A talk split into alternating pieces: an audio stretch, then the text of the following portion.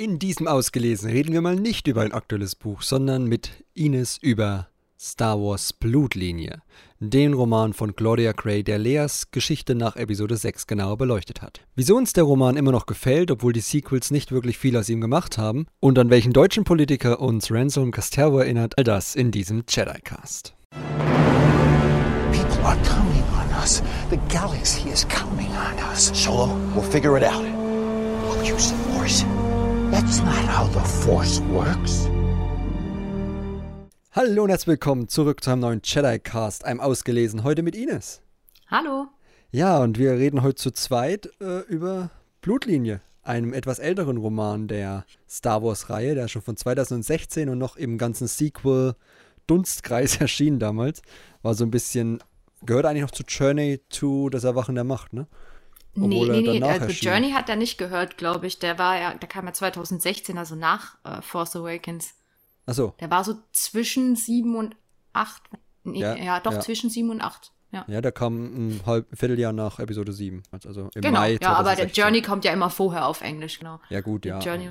Aber er spielt halt vor Episode 7, das meine ich. Also ja. Ah, ja er gehört ja, nicht zur offiziellen Journey-Reihe. Ja. So rum, ja, passt schon. ja, da, oh, da, vorne drauf steht In the years before Star Wars The Force Awakens, aber nicht hm, Journey to. Okay, ja. Gut, also dann, ähnlich. gut. Genau, also wir wollten uns Claudia, Claudia Gray äh, Reihe ein bisschen fortsetzen. Wir haben ja schon mal über verlorene Welten gesprochen. Unserem absoluten, also zumindest Ines absoluten Lieblingsroman. Ich bin ja noch ein bisschen am Hadern mit Life of the Jedi. Aber ähm, auf jeden Fall einem der besten Romane des neuen Kanons. Und dann haben wir gedacht, jetzt suchen wir uns mal den einen weiteren, weiteren sehr guten, vielleicht nicht aktuell nicht mehr ganz so guten, das kommt heute noch raus im Thema, glaube ich, Roman raus, nämlich Blutlinie. So, fangen wir mal ganz kurz spoilerfrei an, aber es macht bei dem Roman nicht mehr sehr viel Sinn. Er ist jetzt schon fünf Jahre draußen. Also, wenn ihr noch nicht gelesen habt, dann kriegt ihr gleich ein spoilerfreies Fazit, ob es sich denn lohnt. Und dann äh, kommt zurück und hört den Spoiler-Teil. Genau, wie gesagt, erschienen ist er im dritten Mai, ist er ist er am 3. Mai 2016. Er spielt vor Episode 7. Sechs Jahre vor Episode 7, um genau zu sein. Und im, auf Deutsch im September bei Panini dann, also September des gleichen Jahres. Genau, und Ines, erste Frage. Für wen würdest du sagen, eignet sich der Roman?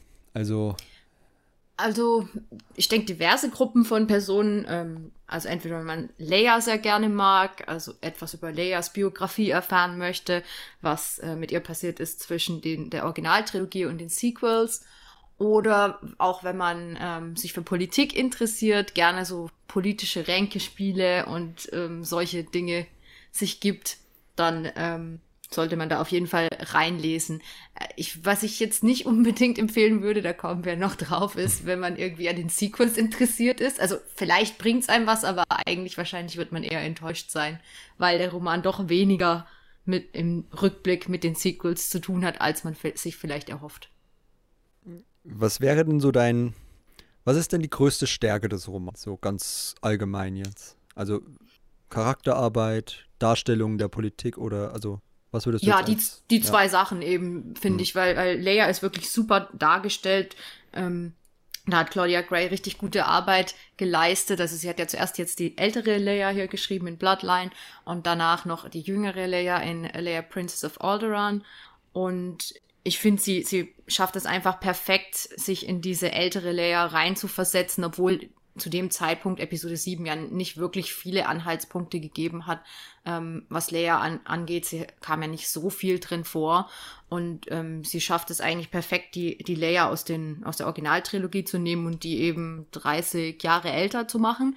Und ähm, sich zu überlegen, was da so in ihrem Leben passiert sein könnte, wie sie jetzt äh, drauf ist, wie sie die Situation sieht in der Politik, was, was ihre Ambitionen sind zu dem Zeitpunkt und das ist total nachvollziehbar. Also ich habe an keiner Stelle irgendwie gedacht, dass, boah, das passt überhaupt nicht zu, zu Leia. Und sie macht sich sogar richtig viele Gedanken darüber, ähm, was denn in Leas Gedankenwelt vor sich gehen könnte. Auch Dinge, die, über, über die ich mir zu dem Zeitpunkt noch gar keine Gedanken gemacht habe.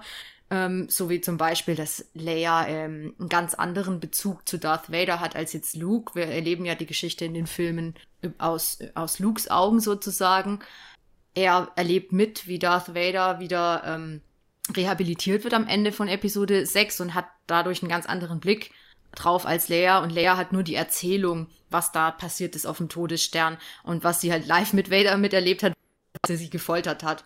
Ja. Und ähm, genau, und da, darüber macht man sich halt so als äh, normaler Filmzuschauer überhaupt keine Gedanken, dass halt diese, dieses Erlebnis für Leia ganz anders war als für Luke und uns als Zuschauer. Wir wissen halt, wie das mit Vader war, aber sie hat es nur so aus zweiter Hand und kann das deswegen nicht so nachfühlen. Und das war so eine von diesen Überlegungen, wo ich gedacht habe, wow, da muss man erstmal richtig tief in dem Charakter drin sein, um sich sowas zu überlegen, dass eben für sie diese äh, Vader-Rehabilitierung nicht so richtig emotional angekommen ist. Total nachvollziehbar für mich.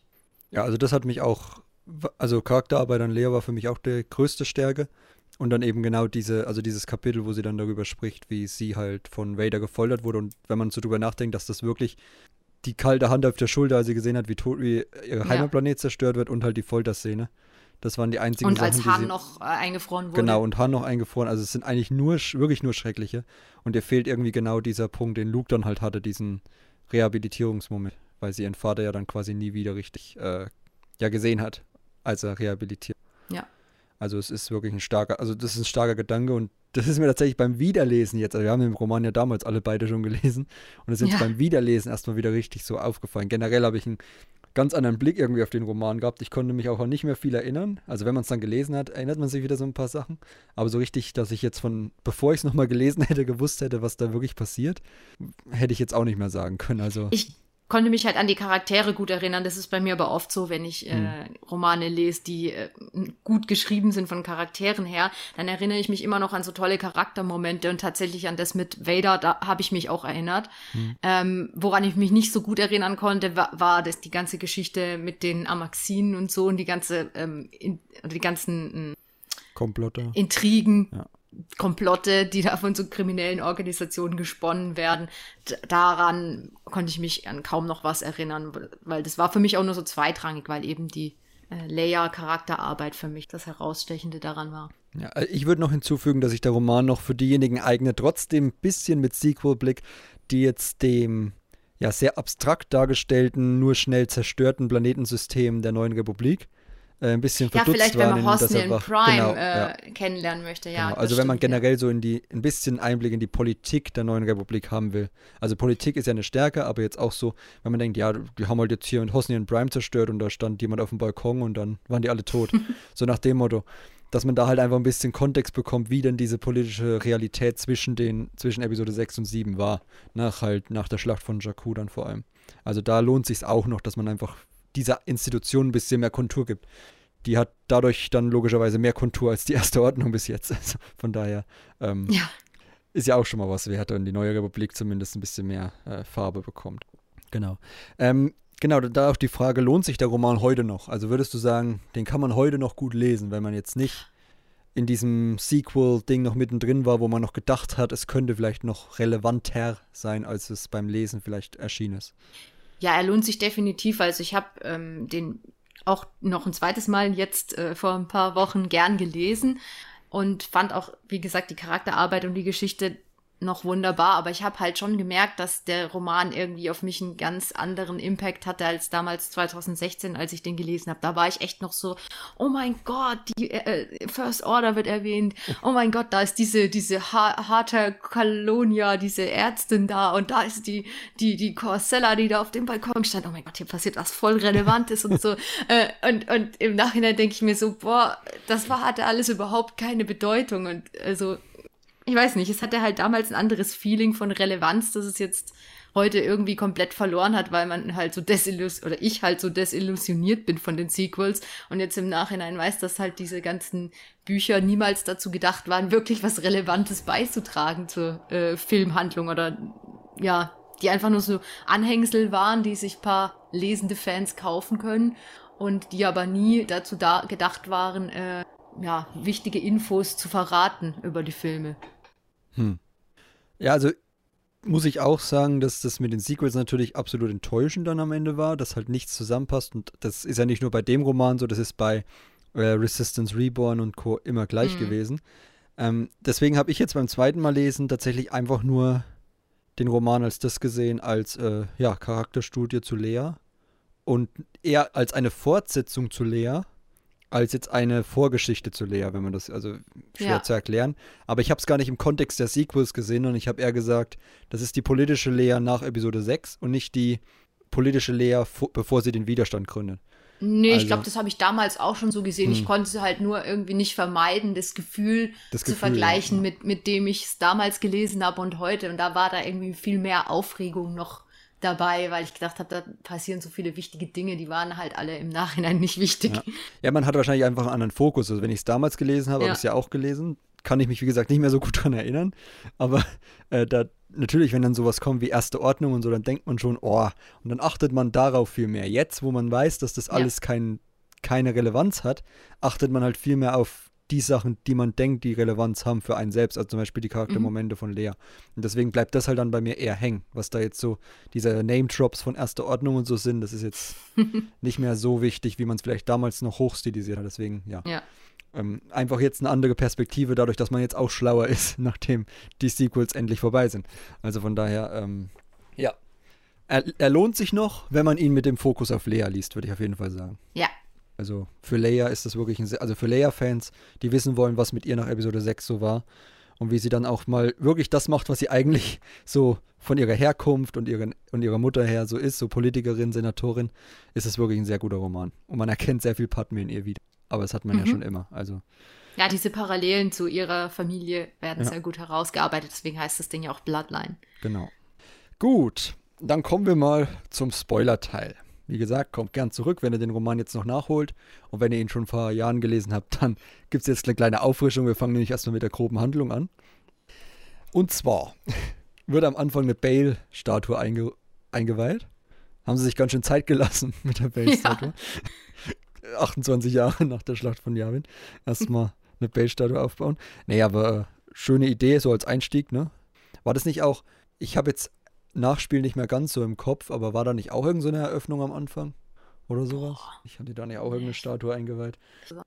Oder verwechsel ich da was? Ist jetzt egal. Mehr. Jedenfalls eine schöne Idee, ne? Auch dann gleich wieder, dass halt Leas Vater quasi äh, da reingebracht wird. Ich meine, alle wissen ja, dass er. Sie wissen ja alle, dass es der Adoptivvater war, ne? Ja, sie denken, also die Öffentlichkeit denkt, dass ja, dass Lea irgendwie so eine Kriegsweise. Ja, ja. Wobei genau. mir jetzt gerade auffällt, dass das dann voll komisch ist, weil, also dass die wissen ja, dass Luke ihr Bruder ist. Hm. Und äh, wie, warum, also die, das ist ja dann total komisch, dass die nicht beide bei, bei Bail Organa aufgewachsen sind. Hm. ist ein bisschen seltsam. ja, gut.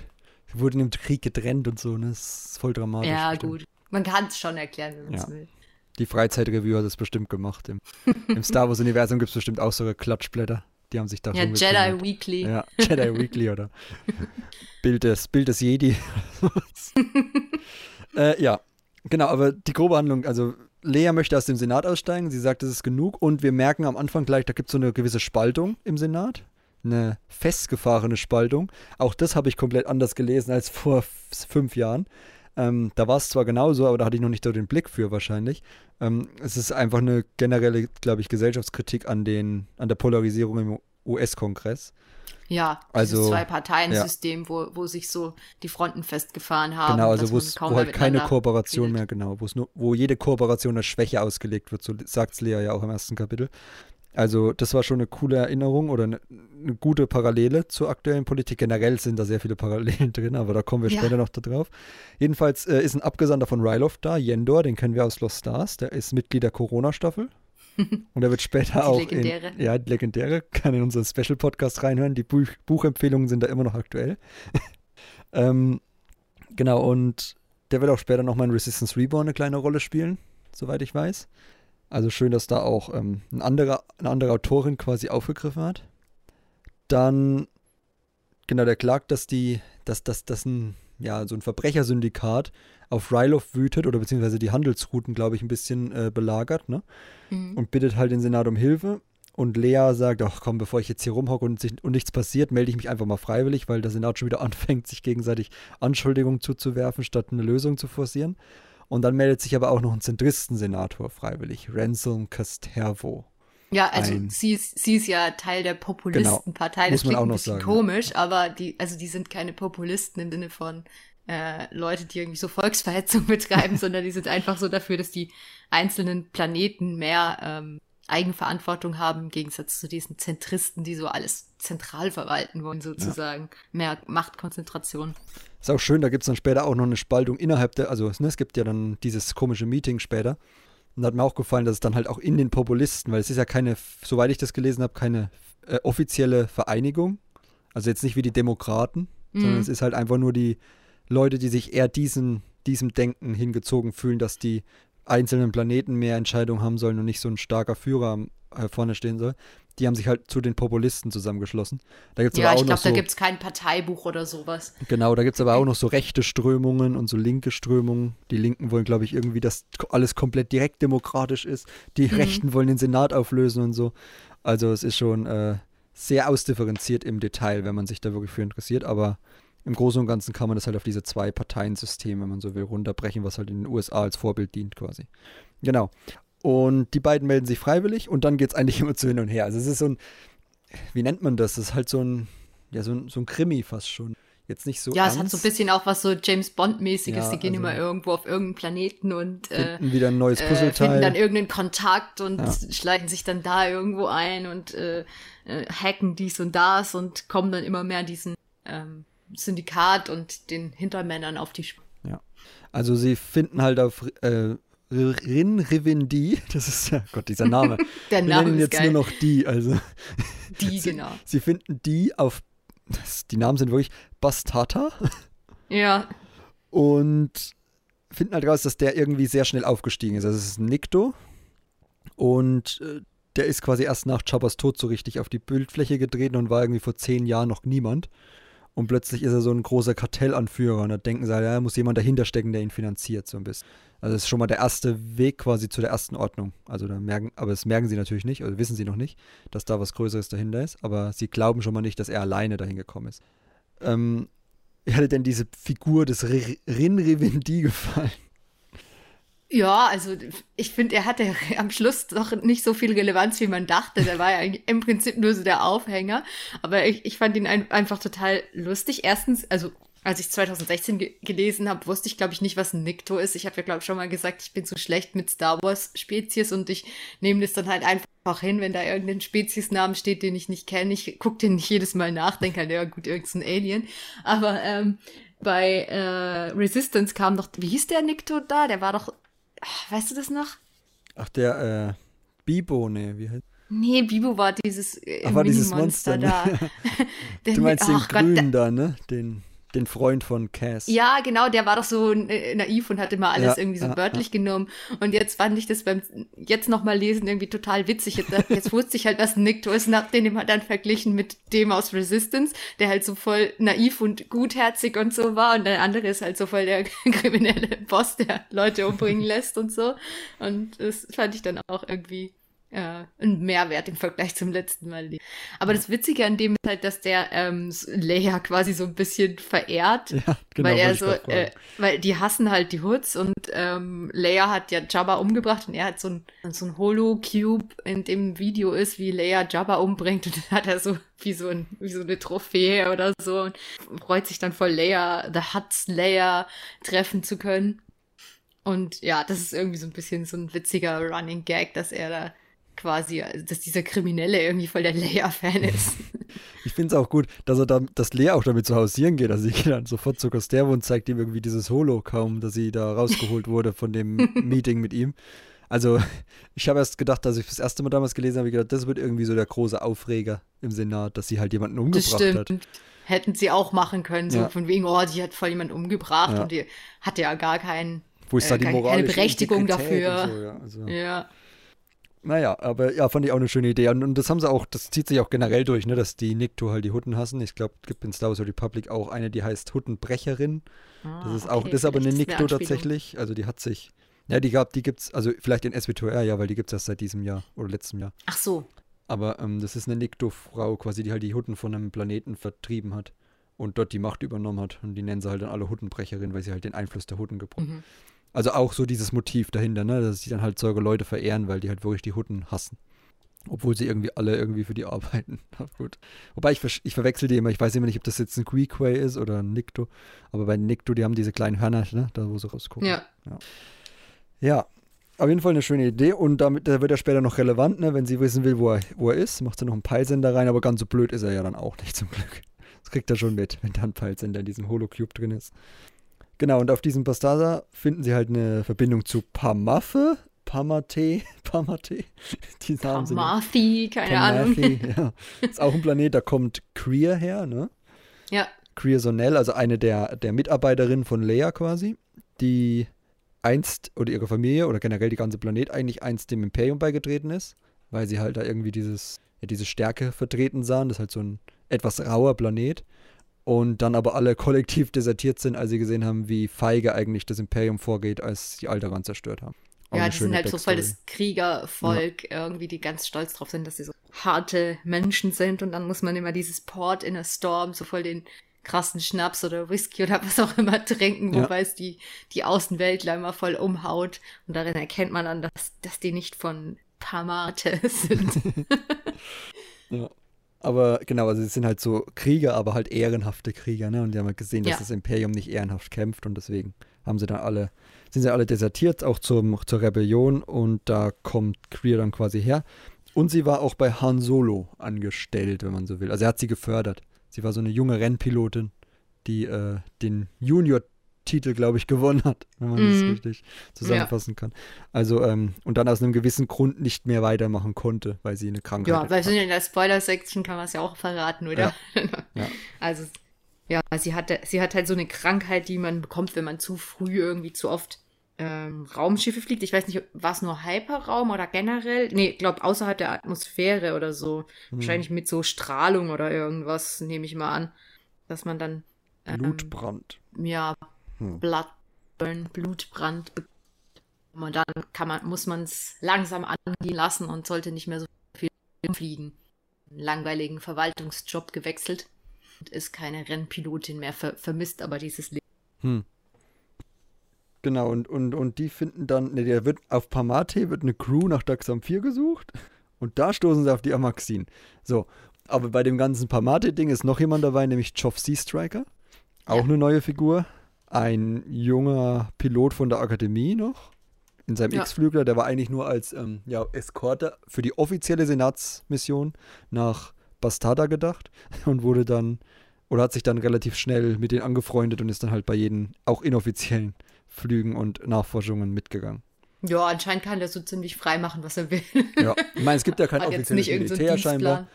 Ich stelle mir das wirklich so vor, die sitzen alle in diesem Hangar da rum und dann kommt so ein Senator, hey du, da komm mal mit. Die, haben, die haben scheinbar nicht so viel zu tun. Und trinken immer ihr komisches Engine Jet Juice oder wie das heißt. Ja. ja. Ähm, genau, und dann sind sie auf Daxam 4, da finden sie die Amaxin. Dahin reist dann Queer mit Castervo. So, und da sind wir bei ihm. Ransom Castervo. Ich möchte gerne mit einem Lea-Zitat beginnen. ich weiß, was kommt. War dieser Bursche schon bei seiner Geburt 80 Jahre alt gewesen? Seite 64 in der deutschen Version.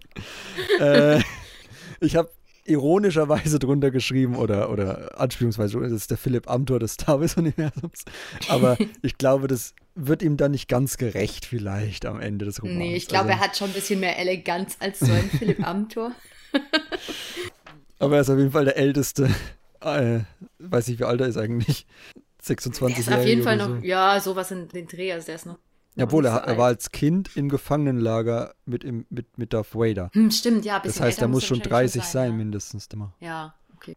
Genau, der ist von Ja, für einen Politiker trotzdem noch jung. Mhm. Ja, klar, ja, ja. Er ist von Riosa und ein Zentrist. Und das wird in den ersten Kapiteln ganz schön deutlich. Also, ich fand die ersten Kapitel da echt cool, wie, wie sie ihn besucht in seinem Büro. Weil ja eigentlich, also eigentlich ist es ja Protokoll, dass die jüngeren Senatoren die älteren besuchen, ne, wegen dem Respekt und so. Und Lea möchte aber ihn halt erwischen, ohne dass er sich vorbereiten kann vor ihrer ersten Mission zusammen, weil sie ihn nicht kennt und nur halt von ihm hört, so als aufsteigender Stern der Zentristen. Und beschließt halt dann kurzerhand dahin zu gehen und findet im, ja, in seinem Büro ein Museum für imperiale Artefakte. Also war schon mal ganz schön erschütternd und zwischen den beiden gab es am Anfang und dann auch später tatsächlich noch richtig coole, so ja fast schon philosophische Debatten. Also äh, sein Hauptargument war irgendwie, wir hatten nur den falschen Imperator. Ne? Das ist so das typische Ding. Ja, wenn, ja. wenn mal ein weißer Anführer da wäre, das wäre doch das Beste. Das wäre sogar besser als die Demokratie. Die Frage ist halt immer, für wen ist der Anführer weise? Ne? Also, Mhm. Weil er kann ja nicht immer alle bedenken. Das ist einfach unmöglich. Also, Ist halt die Frage, ob ein System dann gut ist, wenn es Ja. nur funktioniert, wenn man einen tollen Anführer Genau, hat. eben. Hm. und was ist, wenn dieser Anführer mal nicht mehr da ist? Das ist ja, Ja. das. Also genau, und wer wählt den aus, den weisen Anführer? Anakin. Ja, wahrscheinlich. Also, das ist halt wirklich so eine. Und, und Lea sagt halt, nee, die Abwesenheit von Demokratie führt automatisch zu Unrecht. Und, und das sind halt so coole Debatten am Anfang. Und da sind sie auch noch richtig wütend aufeinander. Also, wir haben sie sich noch ganz schöne Dinge um den Kopf. Ja, er wirft ihr ja dann quasi vor, dass die Rebellen voll die Terroristen Ja, waren und dass das gar da kein dann, Recht hatten, da das Imperium zu stürzen und so viele Leute auf dem Todesstern mit in den Tod zu nehmen und so weiter. Da geht dann- schon zur Sache. Ja, ist dann auch die Szene, wo Lea dann, also nicht vor ihm, aber in ihrer Kabine dann auch weint, weil sie wieder an all daran erinnert wird. Das war äh, schon harter Tobak, wie man so Mhm. sagt. Also auf jeden Fall eine spannende Figur, die, und das ist für weiteren Verlauf sehr wichtig, Lea dann auch offenbart, dass er halt einen absoluten Hass auf Darth Vader entwickelt hat. Weil er eben in diesem Arbeitslager war und gesehen hat, wie seine Eltern, es wurde, glaube ich, nie explizit gesagt, dass seine Eltern gestorben, also von Vader getötet doch. wurden.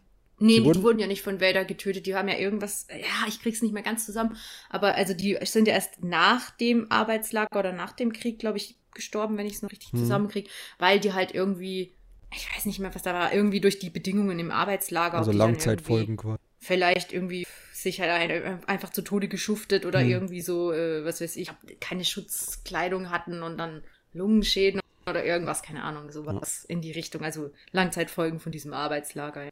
Aber Vader war mal da, glaube ich, und hat, Ja. hat ihn, sein Vater oder so gewürgt, glaube ich. Also von, Ja. hat er halt auf jeden Fall einen Hass auf ihn und auf das Imperium an sich entwickelt. Was ja dann auch irgendwie ein bisschen sein Argument unterstützt, dass er jetzt wirklich nicht ein Sympathisant des Imper Imperiums ist, sondern halt wirklich diese, diese Idee vertritt oder diesen, dieses Märchen glaubt, dass ein guter Anführer reichen würde. Äh, Ja. Dass das Imperium nur deswegen schlecht ist, weil Palpatine und Vader an der Spitze waren. Und dass halt auch alle diese Leute, die da mitgearbeitet haben, wie diese Gardisten oder so, von denen er dann so Helme da ausstellt, und die waren ja nicht voll gut und haben einen guten Job gemacht. War nur Opfer der der Umstände. halt- Genau. Also sehr ja, spezielle Sichtweise, nennen wir es mal so. Ja. Also nicht zu Ende ich's- gedacht. Ja, also ja, nicht, von, nicht zu Ende gedacht auf jeden Fall. Ähm, genau, er geht dann mit Krian nach Daxam 4 und holt sich da, wie du gerade gesagt hast, diesen Helm des Gardisten, ein absolutes Sammler-Unikat. Ich Also, finde es immer so witzig, dass die Leute in den äh, Claudia Gray-Romanen immer solche Nerd-Hobbys haben, wie zum Beispiel Helme sammeln oder in, in Leia Princess of Alderaan irgendwie so äh, Clone Wars äh, kostümierte Nachstellungen oder sowas. die haben halt alle immer so voll die Nerd-Hobbys, damit kann man sich voll gut identifizieren. ja. Also, vor allem, ich fand es auch so lustig, ne? Das ist auch so ein typisches, auch entnommen natürlich aus der Realität. Ich möchte jetzt da nicht so tief einsteigen, aber dass sich dann halt die Verkäufer auch so Namen geben wie, äh, weiß gar nicht, Rächer von Jakku und so. Also, Ja. also so wirklich, wo man eigentlich weiß, okay, darunter sind Extremisten, Faschisten, Ja. die aber so tun, als wäre das einfach nur ihr Hobby. Weißt du, so dieses gibt's ja bei uns auch aus, ausreichend. Ja, so in Internet-Nicknames Neonazi-Szene. halt. Ja. Also, die da halt, die das genau deswegen machen, halt auch, sie sagt ja sogar auf, auf Daxam 4, diese Amaxin-Führerin Alice Hatrassian oder so, Mhm. ähm, sagt ja dann auch, dass es nur so eine, so eine Reinszenierung ist, so, so ein, wie so ein Truppenspiel. Also so ein, so ein, so ein Nachstellen des äh, Imperiums. ja, ja, alles ganz harmlos. Also wie so ein Event, ne? So ein, nicht, nicht so, als ob die da wirklich auch für einen Krieg vorbereiten, sondern sie redet halt gegenüber Castervo so, ja, wir stellen hier jedes Jahr so ein bisschen das Imperium nach und so, das gibt's ja, gibt's ja auch noch in der Realität, dass dann manchmal irgendwie, ich weiß nicht, den Unabhängigkeitskrieg und so immer wieder nachgestellt wird in den USA und Ja. sowas. Und da wird das halt auch wieder als Deckmantel benutzt. Also es ist eigentlich eine, ein Zusammentreffen von irgendwelchen Faschisten und die tun so, als wäre das irgendwie ein Sammlerhobby und, und Dings, damit halt da keine Offiziellen vorbeikommen, keine Autoritäten oder sowas dagegen tun. Aber da brauchen sie sich keine Angst zu machen, weil die leben eh alle im Schlaraffenland, nur knapp 20 Jahre nach dem Krieg. Also ist schon irgendwie witzig, wie da alle denken, dass das alles vorbei ist, nur weil wir die Leute auf Jakku geschlagen haben. Ja, das sind ja auch teilweise die Zentristen, die so absichtlich dann irgendwie so tun, als wäre das alles harmlos. Ja. Genau, und Joff und Leia sind auf dem Weg nach Lesu, also nach Rylov. Und dann sie, gehen sie in ein ganz altes Archiv, wo alles auf Papier geschrieben wird, wie primitiv. und äh, deswegen gar nicht schnell mit Steuerung F irgendwelche Informationen gesucht werden können, sondern tatsächlich mal wieder gelesen werden muss. Ähm, und ja, und währenddessen spielt sich auf Hosnian Prime quasi so ein bisschen der Politikteil ab, wo es erstmal einen Bombenanschlag gibt mhm. auf das Senatsgebäude. The von, Napkin Bombing. Ja. Also wie heißt es auf Deutsch? Servietten. Serviettenattentat. Ja. Servietten. okay. Ähm, wo das dann ein bisschen später erfahren, auch von diesen sich Amaxinen nennenden, nennenden, mein Gott, Gruppierung äh, ausgeführt wird. Übrigens zur Namensgebung Amaxin, ne? das ist jetzt wie bei, es hat jetzt, hat was mit den High Republic Amaxinen zu tun, aber es sind keine Amaxinen, die nennen sich nur danach. Also ja. jetzt nicht da verwirrt sein. Das ist die nennen Als sich, Vorbild quasi. Genau, die nennen sich deswegen so, weil die Amaxinen damals in der Legende ja geflohen sind, statt sich der alten Republik anzuschließen. Und deswegen machen sie das Gleiche. Es ist also auch wieder so eine Parallele zur ersten Ordnung. Ne? Wir fliehen in den Wildspace, statt uns der Republik zu unterwerfen und kommen irgendwann stärker zurück. Deswegen nennen die sich. Ist eigentlich eine coole Idee. Und schön, dass man die auch ja. in der High Republic wieder aufgegriffen hat. Mit dieser Station in, in, in die Dunkelheit. Ja, witzig eigentlich, dass es erst die, die Gruppe der Amaxinen gab, die sich nach den ursprünglichen nennt und dann erst äh, äh die ursprünglichen Amaxinen. Weil ja. äh, damals 2016 oder 15, als sie das geschrieben hat, war ja sicher der High Republic noch nicht in Planung. Ja, aber so einfach so eine alte Gruppe ausgedacht, irgendwann ja. in der Vergangenheit, das können wir da aufgreifen, bevor ich jetzt wieder eine neue denke, wo diese alte ja. Station herkommt. Eine coole Idee. Ja. So passt es halt auch manchmal zusammen. Ähm, genau, und es soll ein neues Amt geben. So, der sogenannte erste Senator. First Senator. First Senator, ja. ja. Äh, ist ein spannendes Konzept, was nicht ganz so gut erklärt wurde, was aber wieder so ein bisschen daran liegt, dass man auch die Kanzlerfrage, die K-Frage, wie man sie so schön ja, nennt. Die ist nicht geklärt. nicht geklärt. Also es ist nicht wie, es ist wie bei der Union quasi. Sie ist nicht geklärt, die K-Frage. Oder es war wie bei der Union. Ähm, also, wir wissen nicht, wer der aktuelle Kanzler ist. Das ist echt ein bisschen seltsam für so einen ja. politischen Roman, dass der Kanzler quasi überhaupt nicht vorkommt und nicht genannt wird. Es wird nur gesagt, dass halt Mon Mothma war halt mal Kanzlerin und wurde dann aber irgendwie krank. Und danach kamen nur noch so Unfähige an, an die Macht, die irgendwie nichts gemacht haben. Und deswegen denkt sich jetzt der Senat, ähm, ja gut, dann wählen wir mal einen First Senator. Ist eigentlich ein bisschen komisch, weil man könnte, würde ja denken, dass man irgendwie den, dann den Kanzler vielleicht abwählen kann oder so Misstrauensvotum wie bei Palpatine machen und einfach jemand Neuen einsetzen, der dann halt äh, besser in dem Amt ist. Warum man dafür jetzt extra ein neues Amt erschaffen muss, wird nicht so ganz klar, aber es könnte vielleicht auch damit zusammenhängen, dass das vielleicht nicht, also meine Vermutung jetzt mal, dass man vielleicht den Kanzler nicht nennen durfte äh, in der Sequel-Ära oder davor, weil sie sich das auch irgendwie offen halten wollten. Weil das ist schon sehr komisch, dass der Kanzler nicht. Wenn man sich das jetzt so anschaut, könnte man auch, also fiel mir jetzt gerade so ein, vielleicht wollte äh, Claudia Gray das auch mit äh, Leia im Wahlkampf sozusagen um das Amt der Kanzlerin schreiben und dann hieß es irgendwie, nee, irgendwie dazu darfst du nichts sagen. Fände ich jetzt nicht mal so abwegig. Hm. Also, also ich weiß drüber oder so. Das war jetzt nur gerade so mein Gedankengang, weil das ganze, das ganze, äh, die ganze Geschichte mit der Wahl und allem hätte genauso funktioniert, wenn man einfach gesagt hätte, wir wollen einen neuen Kanzler. Hm. Es ist halt die Frage, wie sie es dann halt, wie sie Kanzlerkompetenzen definiert haben. Also es sollte irgendwie den Senat, mehr Kompetenzen über den Senat haben, dieser First Senator, weil er aus ihrer Mitte stammt. Mhm. Ich weiß jetzt nicht, ob dann der Kanzler quasi wie, wie halt in den Prequels auch ein Teil damals des Senats noch war, anfangs, also aus dem Senat auch hervorging, wie halt bei Palpatine oder so ja. der Fall. Aber wenn das jetzt nicht mehr so war, sondern der Kanzler irgendwie extern gewählt wird, was irgendwie keinen Sinn macht, aber gut, dann. Äh, Hätte man irgendwie erklären müssen, also es, da fehlt halt irgendwas und ich, dass die Story Group oder halt äh, Lucasfilm gesagt haben, nein, das darfst du nicht sagen, das, weil wir uns das vielleicht für die Filme vorbehalten wollen. Hm. Ja. Hätte ja sein können, dass vielleicht, äh, die, das war ja immer ganz unklar mit den Regisseuren, vielleicht hätte ja irgendeiner noch mal irgendeinen republikanischen Kanzler einführen wollen, der eventuell nicht auf äh, Hosnian Prime war, als das in die Luft gesprengt wurde oder so. Ich weiß gar nicht, ob es überhaupt klar ist, wer in den zum Zeitpunkt, als Hosnian Prime gesprengt wird, ähm, überhaupt Kanzler war. Ist das klar? Müsste ich mal in die, die Enzyklopädie reingucken. Ich glaube Ich habe keine Ahnung. Also jedenfalls also, nicht irgendjemand Bekanntes, oder? Naja, da waren halt diese Leute auf dem Balkon abgebildet. Vielleicht stand da irgendwo drunter, dass das der aktuelle Kanzler ist oder so. Aber ja, das kann sein. Niemand, wo ich wüsste, dass es, also, keine Ahnung, nee. Glaube ich nicht. Aber ja, es ist ein seltsames Ding, aber gut. Und genau, Lea soll ja der erste Senator werden für die Populisten, also die Kandidatin für die. Und das war auch gut geschrieben, finde ich, weil da passt auch dieses neue Amt mit den mehr Kompetenzen besser rein, als wenn man jetzt wirklich nur die K-Frage gestellt hätte. Weil, wenn Lea es nicht tut, riskiert sie, dass ein Zentrist gewinnt, mhm. der dann diese Macht vielleicht äh, korrumpieren oder von ausnutzen könnte, diese zusätzlichen Kompetenzen. Und dann ist sie quasi schuld, wieder einen neuen Imperator zu sehen oder zu, äh, zuzulassen. Und wenn sie es macht. Dann bekommt sie in der Talkshow die Frage gestellt, ja. äh, was sagen sie eigentlich später ihren Kindern, wenn ein neues Imperium entstanden ist? Und ja. das lag nur daran, dass die nicht gewonnen haben. Ich werde meinem Sohn sagen, dass er sich ihnen nicht anschließen soll. äh, das passt echt gut.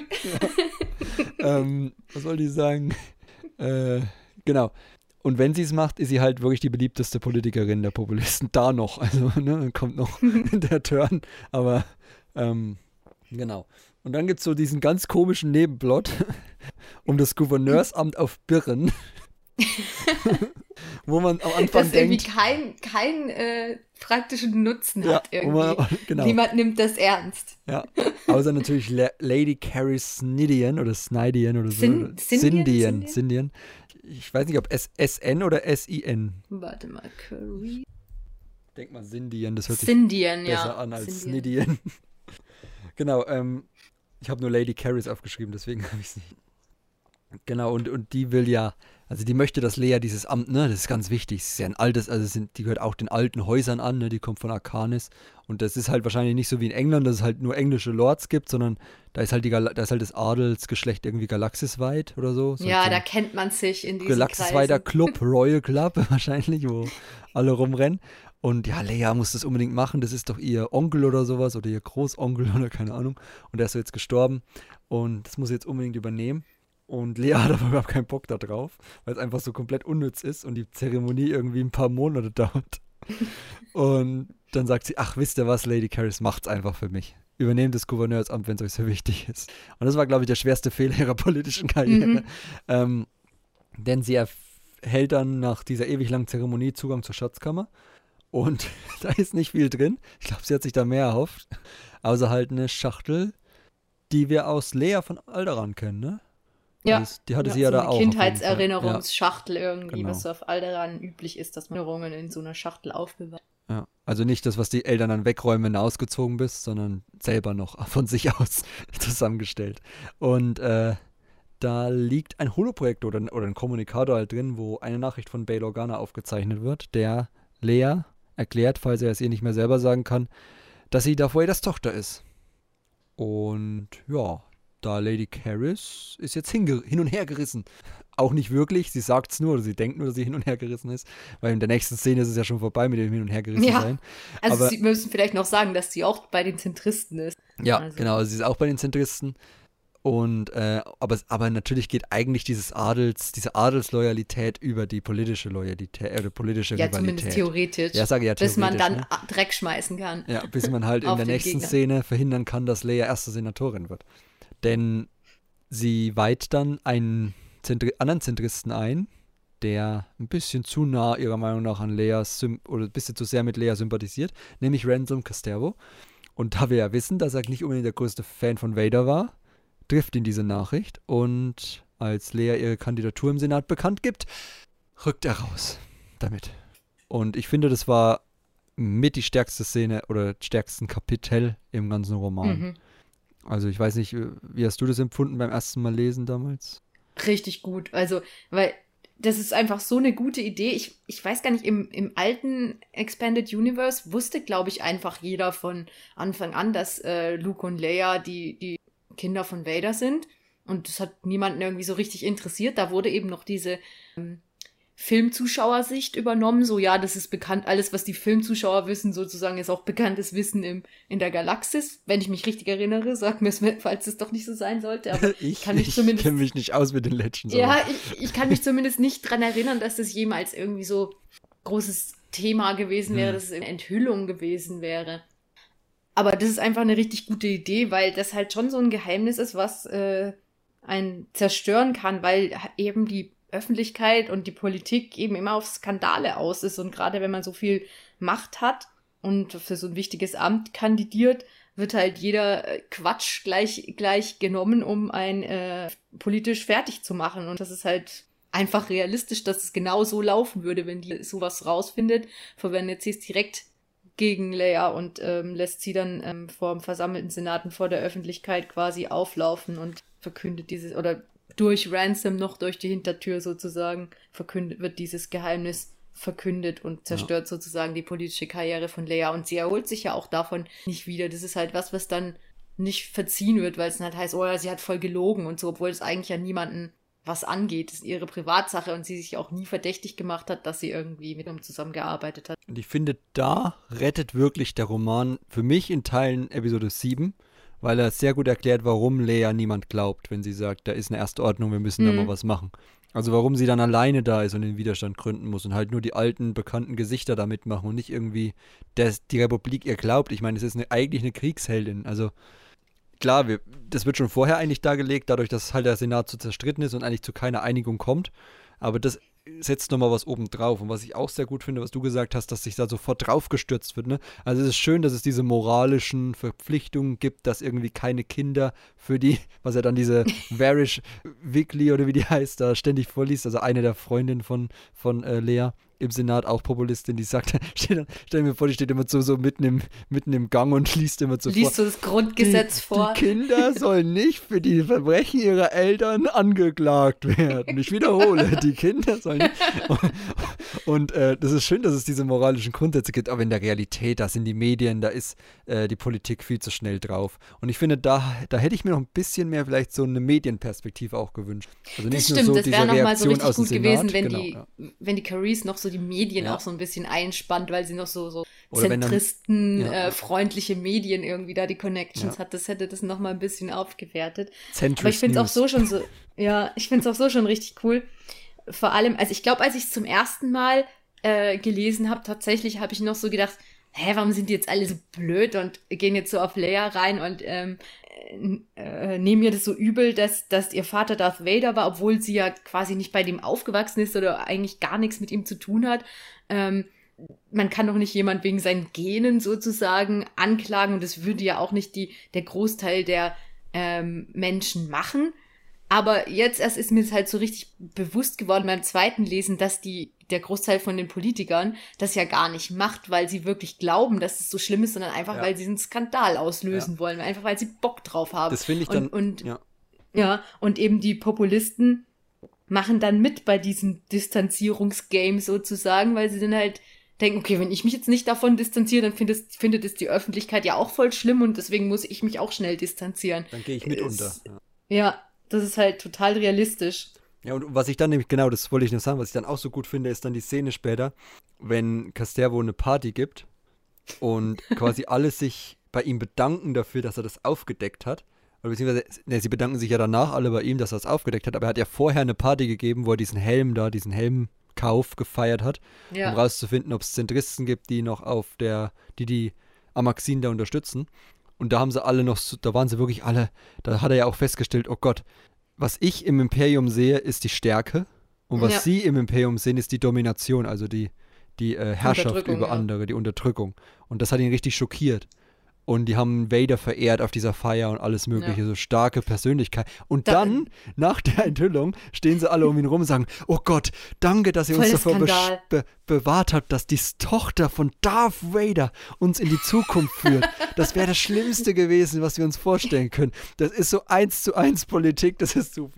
Ja, ja. Ich fand das so gut. Diese Doppelmoral, dieses wirklich, weil es gerade passt, muss man das kritisieren. Eigentlich ist man voll auf der Linie. Eigentlich hätten die Lea als Zentristenkandidatin aufstellen müssen, wenn sie es ehrlich gemeint hätten. Mit ja. ihrer Verehrung für Darth Vader. Und wenn sie da wirklich das gesehen hätten, dass Lea dann quasi auch die die äh, Verwerfung von Leia, äh, von, von Darth Vader übernimmt. Aber nein, sie kritisieren sie natürlich, weil sie damit den politischen Gegner ausschalten können. Und das ist einfach so, ja, typisch. Also. Einfach voll intrigant, einfach ja. opportunistisch und äh, nur an das eigene politische Wohl gedacht, ja. sozusagen. Und ich finde find auch die Dynamik zwischen Lea und Castervo sehr gut. Also er ist natürlich komplett, der, ich glaube, er übergibt sich dann auch, ne, weil er irgendwie ja, realisiert, oh Gott, dass, der Arme. dass äh, aber nicht, nicht, weil er schlechtes Gewissen hat, sondern erstmal nur, weil er ne, feststellt, dass Lea die Tochter ist von Darth Vader, von demjenigen, den er immer gehasst hat. Und ja, dann auch ähm, gibt es halt dieses Gespräch, wo Lea dann auch irgendwie resigniert feststellt, dass er halt geglaubt hat, dass man sich zuerst unterhalten kann darüber. Mhm. Nicht direkt damit an die Öffentlichkeit geht. Und er dann ja, halt auch so das tut ihm dann erkennt. eigentlich auch, ja. auch ehrlich, ehrlich leid, dass er da so reagiert hat. Ich denke, das hat halt nur funktioniert, weil er eben diese Erfahrung mit Darth Vader hatte mhm. als Kind. Sonst hätte er da wahrscheinlich nicht so voreilig reagiert und weil er halt so ein bisschen, schon ein bisschen naiv ist in seiner, in seiner Art. Er glaubt halt irgendwie so ins, ins Gute und ist dann so enttäuscht, dass irgendwie Leia ihn angelogen hat sozusagen ja. und eben das nicht gesagt hat und denkt dann irgendwie so weit. Es ist aber auch glaubwürdig, dass halt Lea nicht, nicht daran gedacht hat, es zu sagen. Also, warum soll ich damit hausieren gehen? Es ist ja jetzt nichts nee, von ihrer Identität. Sie sagt ja, sie sagt ja selber, dass sie halt mit Vader überhaupt nichts anfangen kann. Sie hat ihn ja auch nie irgendwie verehrt oder, oder halt gesehen, wie er auf die gute, das hatten wir am Anfang, wie er auf die gute Seite gewechselt ist und so. Also sie hatte ja nie diese Perspektive auf Vader und für sie war einfach das abgeschrieben. Sie hat auch nie groß an ihn gedacht, immer nur an diese negativen Sachen. Ja, ich meine, in welchem Kontext hätte sie das ja. auch enthüllen sollen? Also ja, Pressekonferenz geben und sagen, ja, übrigens, ey, mein Vater ist Darth Vader, das bringt ja nichts. Ja, also. zwei, zwei Stunden nach der Schlacht von Yavin oder, oder der Zerstörung des to zweiten Todessterns über Endor erstmal eine Pressekonferenz. ich habe gerade mit, mitbekommen, mein Vater ist Vader, aber keine Angst, ich habe nichts mit ihm zu tun. da gibt es ja dann auch gleich wieder die Verschwörungstheorie, ne? Fand ich auch so gut, dass sie, dass sie äh, ein Spion des Imperiums in den Reihen der Rebellion war und nur deswegen ja. die von Yavin wussten und so. Also so richtig, richtig abgründig, so richtig verlogen einfach. Also wirklich. Das war ja auch schon bei dem Attentat so, ne? Die Zentristen ja. haben die Populisten verschuldigt. Populisten genau, die Populisten haben es nur gemacht, um sich selber als ja. Opfer zu inszenieren und so werden gleich die Theorien streut. Genau, und, und für mich ja. war die stärkste, das stärkste Zitat in dem Zusammenhang wirklich, sie benutzen meine beiden Väter. So. Mhm. Das war so ein bisschen, das hat mich auch getroffen, weil es stimmt. Also, sie hört halt Bales Stimme, eine Aufzeichnung, die er für sie aufgenommen hat, die sie nicht kennt. Also, sie, sie hatte ja nie gehört. Sie weiß natürlich, dass Vader ihr Vater ist, von Luke, aber sie hat diese Aufzeichnung halt nie gehört und sie hat es auch nie von ihrem Vater selbst erfahren, also von Bale. Und dann hört sie diese Aufzeichnung halt nicht privat, sondern halt vor aller Leuten. Ja. Und das ist schon hart. Ähm, genau, und sie benutzen halt Bale quasi gegen sie, indem sie diese Nachricht abspielen, die eigentlich nur für sie gedacht war, weil dieses, dieses Kästchen ist ja auch heilig, ne? Das erkennt sie auch sofort an, wie schmerzhaft das ist. Also sie sieht, wie dieser Kasten halt in der Öffentlichkeit geöffnet wird, für alle sichtbar ist ja eigentlich das Heilige, was, was nur ja. für, für, die, für diejenigen, die sich da halt, die da ihre Sachen drin sammeln, in ihrer Kindheit ähm, geöffnet werden darf nach alderanischem Brauch. Mhm. Aber sie rächt sich dann das, zumindest halbwegs an Lady Caris. ja, das Einzige, was ich an der Szene ein bisschen komisch fand, es wurde dann auch noch kurz Luke angesprochen, sozusagen. Äh, ja, woher weiß man eigentlich, ähm, dass Luke nicht auch, also es ist ja ihr Bruder, das ist, der Fakt ist ja öffentlich bekannt, dass Luke ihr Bruder ist. Ja. Ähm, äh, ja, der könnte ja auch irgendwie halt äh, mit seinen Darth Vader-Genen und so weiter äh, als Jedi quasi die Öffentlichkeit gefährden, wenn er auch zur dunklen Seite sich bewegt und so weiter. Aber ähm, was ich halt komisch finde, ist, dass die Öffentlichkeit halt weiß, dass äh, Luke und Leia Geschwister sind aber die, dass Darth Vader ihr Vater ist, wissen sie nicht, weil das würde ja irgendwie voraussetzen, dass Luke direkt nach der Schlacht von Endor irgendwie direkt an, an die PR gedacht hat und die Story nicht erzählt hat. Weil wenn der das auch nur irgendwie in, oder halt auch schon in, nach Episode 5 oder so, also er, er wird, er kann es nie jemandem erzählt haben, dass, also nicht vielen, vielleicht Han und, und, und, und Leia und Chewie oder so, dass Darth Vader sein Vater ist. Und auch wenn er die Geschichte erzählt hat vom, ähm, to zweiten Todesstern, muss er irgendwie das komplett weggelassen haben.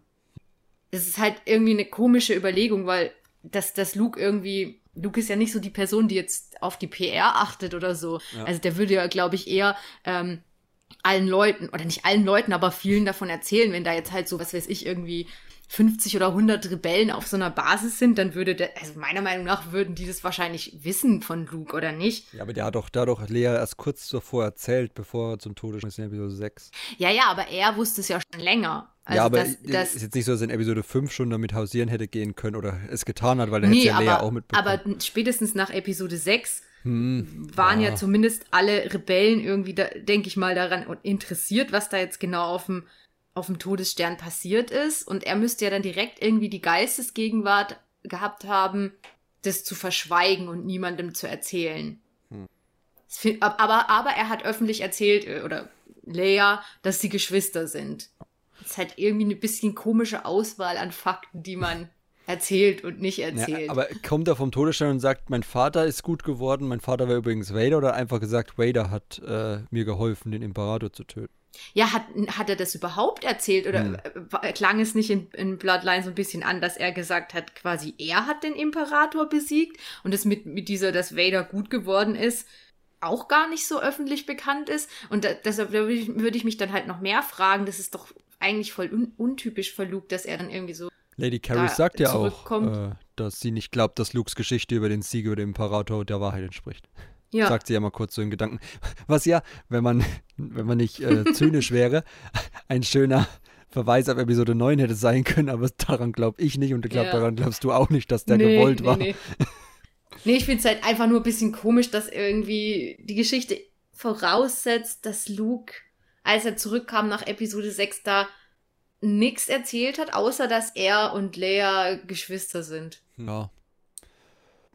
So mitdenkt und sagt, ja, okay, ich äh, wähle die Faktenweise aus, die ich der Öffentlichkeit füttere, okay. Aber dass Luke da irgendwie so direkt nach diesem krassen Erlebnis einfach Gut, hat er mit dem. mit ja, vielleicht ist Freunden er einfach gefeiert, relativ ne? schnell verschwunden oder so, Ja, keine ja. Ahnung.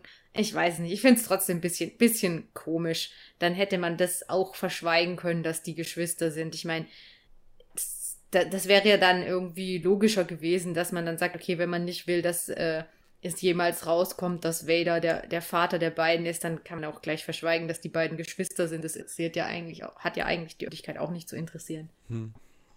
Äh, Können wir egal. nicht abschließend beantworten, leider. Nee. Genau. Dann haben die nochmal, wie gesagt, ein Gespräch, wo halt Lea sagt, du hättest erst zu mir kommen sollen. Und dann kommt ja noch quasi die Abschlussmission. Dem letzten Versteck der Amaxin und Rin Revendis. Oh, es läuft langsam. Rin Revendis. Äh, Dann stirbt er aber ziemlich schnell, Genau. nachdem wir ihn nochmal treffen. auch sehr. Da hätte wieder jemand ein Holo davon machen können. Nikto-Töter. äh, also, sie schießt auf so eine Stützstrebe und dann bricht irgendwie die Wasser und die Fluten über ihn herein. Also, sehr, sehr theatralisch und makaber so ein bisschen, aber nur gut. Lea schreckt davon nicht zurück. Genau, dann, dann verschafft sie sich Zutritt zu dem Amaxin-Lager, was unter dieser Unterwasserstadt noch ist, also noch viel tiefer, versteckter. Und dann kommt halt noch der, sagen wir mal, obligatorische Kampf, bisschen Mhm. Dogfight und so. Nicht so übertrieben. Ich muss zugeben, ich hatte den anders in Erinnerung. Ich habe den viel größer in Erinnerung gehabt. Als ich ihn jetzt nochmal gelesen habe, war er wesentlich kürzer und kleiner und vom Scope her nicht so groß. Hahn kommt dann und rettet sie. Und Ja. dann schütteln sie halt zwei Amaxinen-Piloten ab und zerstören dann zufällig durch einen Schuss das Treibstoffdepot und damit die ganze Stadt. Denn das, was da eigentlich passiert. Also viel passiert da nicht. Genau. Ja, und zurück auf Hosnien erteilt dann oder hilft dann Castervo Lea dabei, nochmal das Rederecht zu bekommen, aber glauben tut ihr am Ende trotzdem niemand. So richtig. Ja, sie hat ist. halt irgendwie zu viele Daten, das liest Ja. niemand dann und, Ja. und dann kommt dann Ah, noch mal Fakten, gehen wir diese, weg damit. diese Alice Hadressian und macht so einen Anschlag und tötet dabei eine, äh, einen Freund von Leia, der auch bei den Populisten ist und dann sich selbst und ähm, ja, sagen sie so, ja, okay, die, die, die steckt dann quasi hinter allem, okay, Fall gelöst. Ja, genau. Also das war auch, glaube ich, das natürlich, was sie erreichen wollten, ne? Also, ja. also was die dann auch wahrscheinlich erreichen wollte. Und genau, dieser Teilingar äh, von Gatalenta kennen wir ja auch den Planeten. Zumindest schon mal erwähnt worden im Kanon. Kommt ja auch guter Tee her, habe ich gehört. Und mhm. die sind auch immer alles so ruhige Gesellen. Und Tylin war halt auch einer der wenigen, der noch zu ihr gehalten hat. Und der hat sich dann halt zum neuen, zum ersten Senator aufstehen lassen. Auch schön, er wollte das Amt irrelevant machen. Fand ich auch so gut. Ja, Also er wollte sich, er wollte sich wählen lassen, um dann nichts zu entscheiden. Und Lea hat gedacht, oh Gott, da geht auch der Scheiß weiter, mit dem, dass der Senat nichts, nichts entschieden bekommt. Also auch wieder schön. Ja, die- da ist sie halt so richtig desillusioniert und denkt so, boah, egal was ich hier jetzt tue, irgendwie der Senat wird immer handlungsunfähiger und es wird irgendwie nicht mehr besser mit dieser Republik. Genau, und wie gesagt, Le äh, Lea rächt sich dann noch an Lady Carrie, indem sie sich von den Adelshäusern ausschließen lässt. Das Schlimmste, was man ihr antun kann. Und ich fand auch gut, wie sie mit dem, La äh, mit dem Vader-Cosplay auf diese Populistenparty gekommen ist. mit diesem schwarzen Kleid und dem Un Umhang. Einfach nur um zu provozieren. Ja, einfach nur so ein bisschen. Das war auch wieder, also da habe ich mir wirklich so ein bisschen Medienperspektive einfach in so ein Ding. Was Ja, hätte da so eine, so eine gewesen, ja. Klatschzeitung draus gemacht? So, ist sie, ist sie jetzt auch wirklich Vader? So tritt Vaders Tochter bei dem äh, Ball auf. Sie werden es nicht glauben. Un, ungeahnte Bilder vom Ball der Populisten. Genau, und am Ende akzeptiert Lea so ein bisschen, dass der Senat unrettbar verloren ist. Sie sieht dann noch, wie Castervo abgeführt wird. Oder erfährt, dass Castervo als Verräter entlarvt wurde, weil diese Aufnahmen, die da waren, als er den Helm gekauft hat, wurden so manipuliert, dass er als der Verräter dargestellt wird. Und Ja, als ob er so Lady mit dieser Carys. Hadrassian da Genau. konspirieren würde. Also, dass er mit ihr sympathisiert und nicht nur da wirklich den Helm kauft und dann halt da ein paar Sachen in Erfahrung bringen will. Und wird nach Josef gebracht, wo die Todesstrafe wieder eingeführt wird. Also, er hat sich sein eigenes Grab geschaffelt quasi, weil er dafür war, dass sie wieder eingeführt wird. Aber, Ja. weiß jetzt nicht, ob das ein Spoiler ist, aber er ist nicht tot. Sagen wir es mal so. Ja, aber wir wissen auch nicht so richtig, wie er es geschafft hat zu überleben. Das fand ich ein bisschen enttäuschend. Also ja, ja. ich hätte da gerne in Resistance Reborn mehr noch drüber erfahren. Ich denke mal, vielleicht kam einfach die ja, sechs Jahre bis Offenbarung der ersten Ordnung. Ich wollte gerade sagen, vielleicht kam einfach die erste Ordnung zu schnell und die haben Arbeiter gebraucht, weil er war dann in diesem Arbeitslager in Resistance. Ja. Aber keine Ahnung, vielleicht haben sie, Kann vielleicht war. Riosa auch vorher schon Teil des, der ersten Ordnung dann. Jedenfalls erkennt Lea, dass der Senat unrettbar verloren ist und beschließt, den Widerstand zu gründen.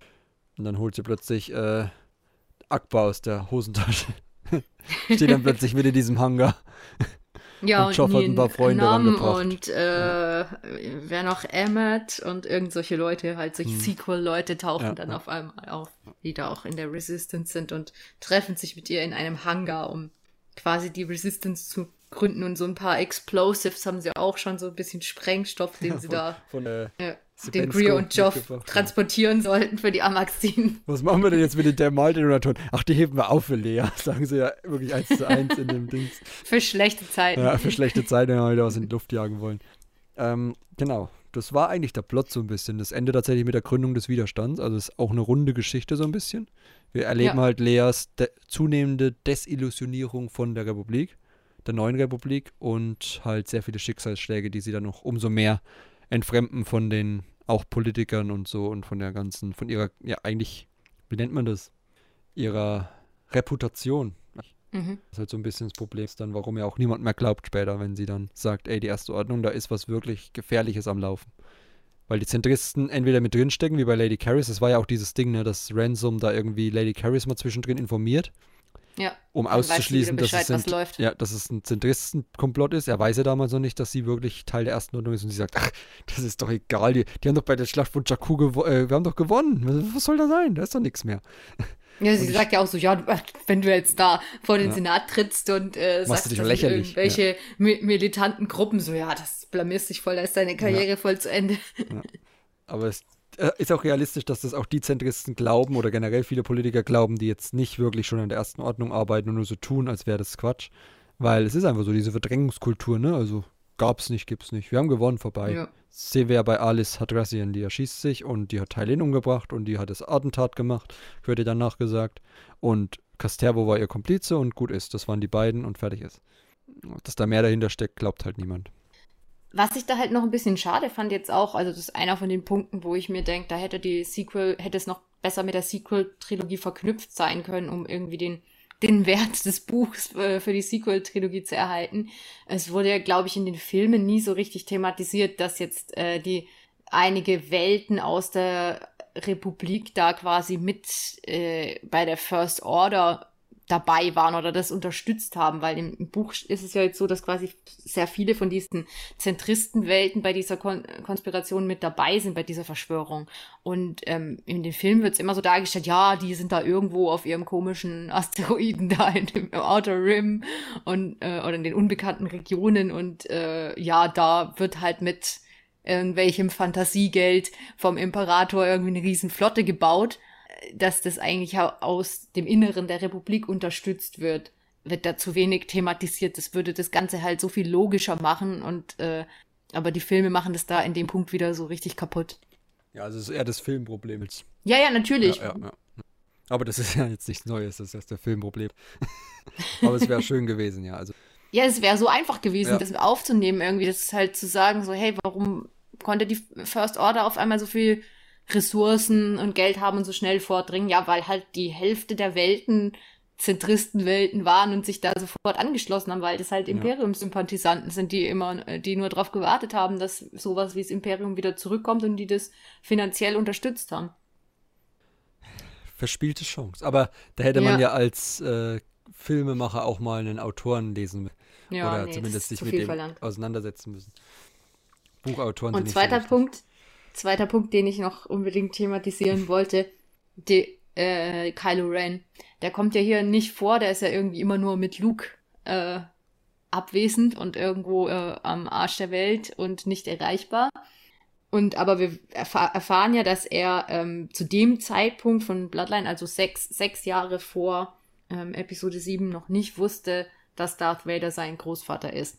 Und es wird Leia schickt ihm eine Nachricht in dem, in dem Buch, aber es wird nicht gesagt, was sie sagt, nur dass sie halt danach irgendwie so voll emotional durch den Wind ist und so weiter. Aber ich finde äh, ich habe als ich das Buch gelesen habe, habe ich immer erwartet, okay, keine Ahnung, da kommt jetzt noch ein Nachfolgerbuch oder Comic oder so, wo das dann thematisiert wird, wie ähm, Kylo Ren oder Ben damals noch halt die, das erfährt, wie er diese Nachricht von seiner Mutter erhält oder wie er dann vielleicht nochmal mit, mit seiner Mutter spricht oder mit Luke oder was auch immer, wo er eben erfährt, dass die ihn sein ganzes Leben verschwiegen haben, was die Familiengeschichte ist. Und er ist ja zu dem Zeitpunkt schon dann 20 oder so, ich weiß es nicht. 18, also auf jeden Fall kein kleines Kind mehr. Und ähm, ich hätte dann halt erwartet, dass das der Hauptgrund ist, warum er der dunklen Seite verfällt oder ein äh, Mitgrund. Das wäre für mich eine runde Sache gewesen, aber das wurde nie wieder thematisiert. Auch nicht in Rise of Kylo Ren, oder? Hm? Auch nicht in Rise of Kylo Ren, glaube ich. Ich glaube nicht, oder nee. zumindest nicht großartig. Es wurde halt immer irgendwie dieser, so ja, Snoke hat irgendwas gemacht, keine ja, Ahnung. Snoke hat ihn manipuliert, ja, mit dem ja, Orden und so, das zerstört hat und so. Ja, und dann war die Szene mit Luke, wo er mit dem Lichtschwert da nachts über ihm steht. Und ja. das macht halt alles überhaupt keinen Sinn und ist äh, für mich psychologisch irgendwie nicht so nach nachvollziehbar alles. Das mit, ähm, dass seine Familie oder seine Eltern und, und Luke als sein Mentor ihm vorenthalten haben, wer sein Großvater ist und dass der halt ein äh, Sith Lord war. Und das erfährt man dann mit 20 oder so. Das finde ich einen guten Grund, um dann durchzudrehen. Das andere, also irgendwie so ein komischer Snoke hat ihn von weitem manipuliert. Finde ich keinen guten Grund. Und äh, ich verstehe es halt nicht, warum das nicht wieder aufgegriffen wurde. Ich hatte fest damit gerechnet, als ich es gelesen habe. Ich gedacht, okay, jetzt habe ich hier den Grund, warum Ben der dunklen Seite verfallen ist. Und dann wurde es einfach ignoriert. Tja, Hast du falsch gedacht. ja. Wie so oft bei den Sequels, aber da gehen wir jetzt einfach nicht mehr drauf ein. Ja. Ist schade, ich hätte es auch gut gefunden. Weil ja dann auch in Episode 7, deswegen hat es wahrscheinlich äh, Le äh, Lea, sag ich schon, Claudia Gray auch so geschrieben, äh, ja auch diese, immer wieder diese Maske von Vader und so anguckt, so sein ja. Großvater äh, Gedanken hat. Also es ist auch so für ihn irgendwie wichtig, dass Großvater ist und so. Und ich glaube, deswegen ja, hat sie das auch eingebaut. Ja dass er das halt irgendwie später erfährt, aber es wurde halt nie wieder aufgegriffen, wie du sagst. Genau. Ähm, schade, schade. Wir haben noch Cory, Corseller, mhm. Cory darf man sie ja nicht mehr nennen, äh, die ja in dem, das ist ja die, die auf dem Balkon steht, das bleibt so ein bisschen die Verbindungsperson von Lea zum Senat, während sie im, mit dem Widerstand durch die Galaxis fliegt. Und sie ist in dem, in dem Roman ja noch ein bisschen jünger. Ich glaube, die war ja in dem Film, glaube ich. oder so. Schon? Okay. Ich glaube, sie ist 16. Ah. Wird es nicht geschrieben? Kann sein, ja. Macht Sinn. Ich glaube, 12 wäre ein bisschen jung. 12 im Kopf. Ja, ich glaube, da kann man nicht, nicht als Praktikantin beim Senat, ja. Äh, auf jeden Fall ist sie ja dann auch eine der wenigen, die, oder die, derjenigen, die Lea irgendwie erstmal den Rücken kehrt, als sie diese Enthüllung hat. Einfach weil sie überwältigt ist von der Enthüllung auch. Weiß ja. halt nicht, wie sie damit umgehen sollen in ihrer Jugendlichen. Und Krier nimmt sie dann echt gelassen. Die sagt halt, ja, wenn wusste es Hahn, ja, okay, machen wir weiter. Dann weiß sie, wenn Hahn das weiß und nichts und, und Lea noch liebt oder, oder, oder akzeptieren kann, dann kann Creel das auch. Ja. Und ich fand auch die Szenen mit Hahn, weil du ja gesagt hast, die waren jetzt nicht so groß, aber ich fand die gut. Also die wenigen, die es gab, waren, waren schön gemacht. Das hat, sie hat auch Hahn sehr gut eingefangen. Ja. Fand ich so diese, diese kurzen, ein bisschen überspitzten Antworten, so dieses, ja, mach halt, was du willst. Und ich glaube eh nicht, dass du aufhörst mit dem Senat. Das hast du schon hundertmal gesagt. Und so, so dieses entspannte. Er bringt sie immer so ein bisschen auf ja. den Boden der Tatsachen ja. zurück, irgendwie, wenn sie mit ihren Sachen so ein bisschen abschweift, sagt er, komm, lass uns doch mal eine ja. Runde im Schiff drehen oder so. Machst dir immer viel zu viel Gedanken und so, ja. Genau. Halt ein bisschen schade, dass dann, also ich weiß nicht, dieser Übergang dann, dass sie sich dann so gar nicht mehr sehen zwischen Widerstand und Episode 5. Ja, das, äh, Episode das passt 7. halt auch passt halt nicht so halt richtig. Auch irgendwie ja. nicht zusammen. Also ich kann mir halt nicht vorstellen, dass er sie allein lässt, dann, wenn er weiß, dass sie den Widerstand gründet und so. Dauerhaft. Sie nicht. Ja, also das ist bis jetzt ja ungeklärt, warum Han, dann, Han und Leia sich irgendwie trennen, weil jetzt Wegen ihr Sohn ben auf halt die dunkle Seite ja. geht. Das ist, ja, aber das ist halt, halt irgendwie, natürlich ist es belastend, aber es wird ja irgendwie nicht besser, wenn man sich dann irgendwie verlässt. Also. Ja. Vor allem, da kann ja weder Lea noch Han was dazu. Nein, eben. Das ist ja irgendwie nicht so, als könnte man jetzt die Schuld auf einen schieben und der andere ist dann sauer oder so. Ja. Deswegen, also, dass sie sich das beide die Schuld so geben, weil sie ihren Sohn weggeschickt haben oder so. Kann. Irgendwie passt das halt nicht ja. den beiden. Also vor allem, weil wir sie jetzt noch so kurz davor ähm, so erleben. Mhm. Also ich hätte es eher noch glaubwürdig gefunden, wenn man halt gesagt hätte, okay, Han und Lea sind halt verheiratet, bekommen einen Sohn. Und keine Ahnung, nach zwei Jahren hält Han halt nicht mehr aus, hat äh, keinen Bock mehr auf dieses blöde Familienleben und will wieder in der Galaxis rumreisen äh, und ja, dadurch geht, leben sie sich halt auseinander oder so, was hätte ich eher noch nachvollziehen können, als dass sie sich jetzt über so eine äh, Krise irgendwie, dass ihr Sohn der dunklen Seite verfällt, trennen, weil das würde man eigentlich denken, dass bei solchen den beiden, dass die noch weiter zusammenschweißt und sie sich da gegenseitig unterstützen und vielleicht um Sohn kämpfen gemeinsam, anstatt dass sie da aufgeben. Ja. Ist halt irgendwie, es passt halt nicht so richtig zusammen.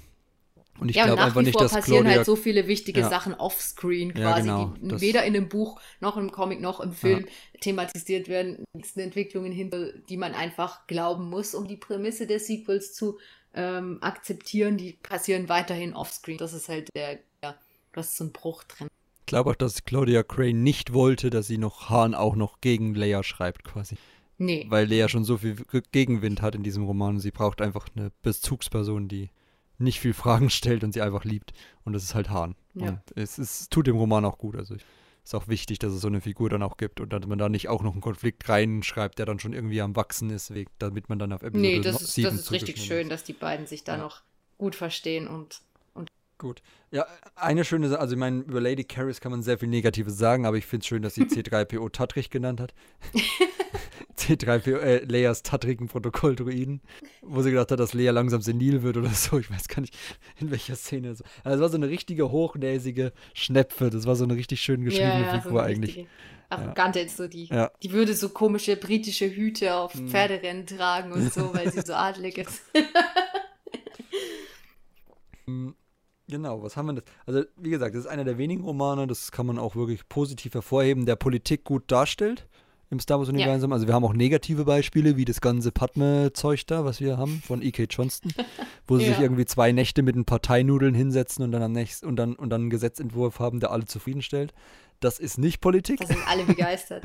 das ist das schon eher Politik. Es ist zwar ernüchternde Politik, aber es ist auf jeden Fall realistischer in diesem Roman, dass ja. hier mal wirklich einfach nichts funktioniert im Senat, weil sich einfach nur noch alle darauf beziehen, dass sie äh, sich gegenseitig irgendwie entmachten und, und anfeinden. Weil es irgendwie wahrscheinlich auch mehr zieht. Ich meine, das sehen wir aktuell auch. Das ist halt einfach das, was die Leute ja. wahrscheinlich auch sehen wollen. Gerade Zeiten von Social Media. Und das hast du ja quasi bei Star Wars absolut schon immer gehabt, Social Media mit dem Holo-Zeug und so.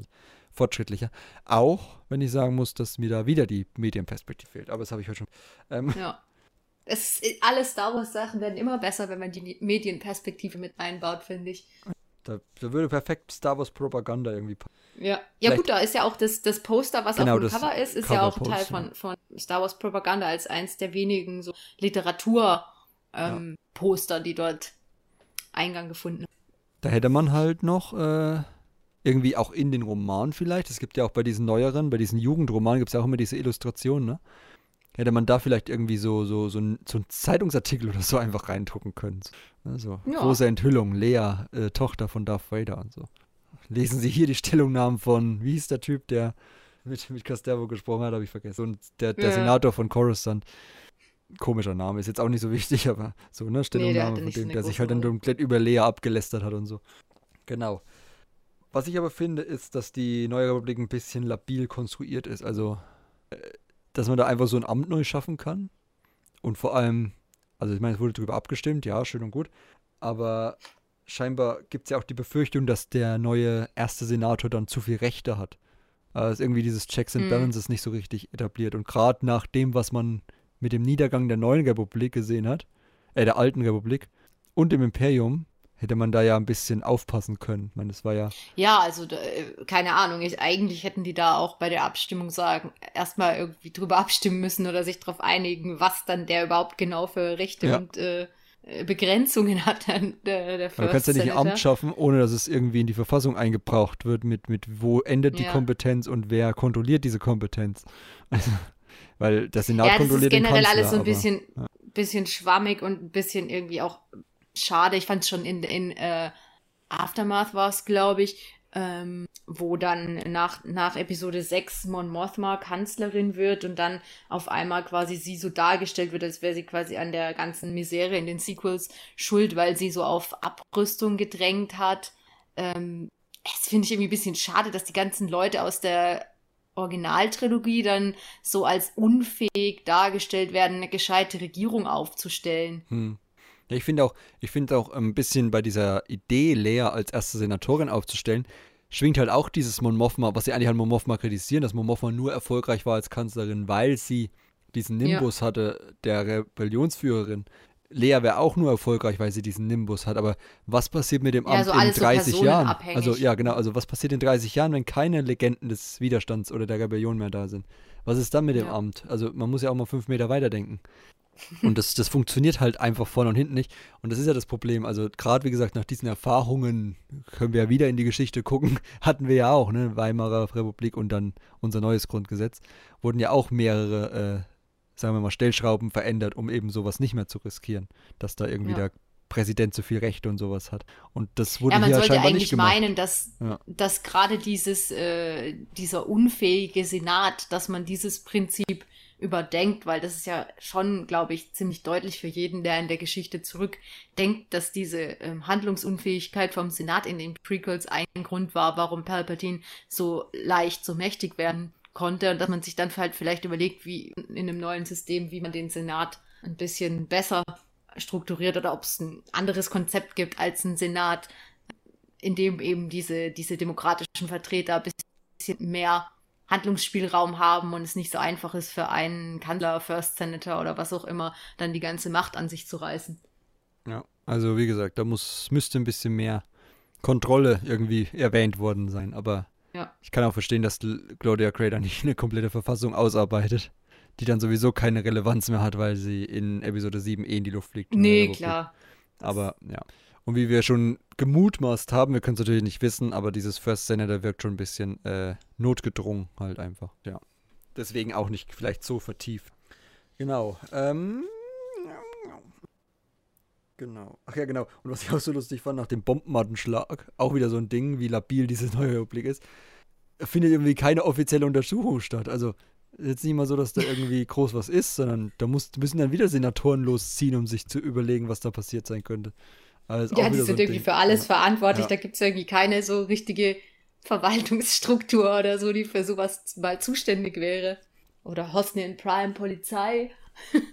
Und dass auch Lea und so keine Bodyguards und so, finde ich auch irgendwie beeindruckend. Ich meine, sind ja trotzdem eigentlich die Hassfiguren des ehemaligen Imperiums. Aber gut, passt zur Verdrängung, ne? Wenn man nicht mehr denkt, dass Ja. welche da sind, braucht man die auch nicht zu schützen. Weil kann denen ja nichts passieren. Das wird an Tylin Gar zum Beispiel zum Verhängnis. Ja, das war ja echt ziemlich einfach, den umzubringen. Ja. Dann einfach da zu so einer öffentlichen Feierveranstaltung gehen und äh, da rumlaufen, wo alle gerade ihre, ihre Kinder hinhalten, um sie zu segnen oder sowas. Der Papst. Das war ein bisschen seltsam. Ja. Als ob jetzt da einer, jemand so irgendwelchen Politikern, wenn jetzt irgendwie so Angela Merkel kommt und dir so, so dein Kind, den hältst du Angela Merkel, berühre mein Kind. Gesegnet seist du.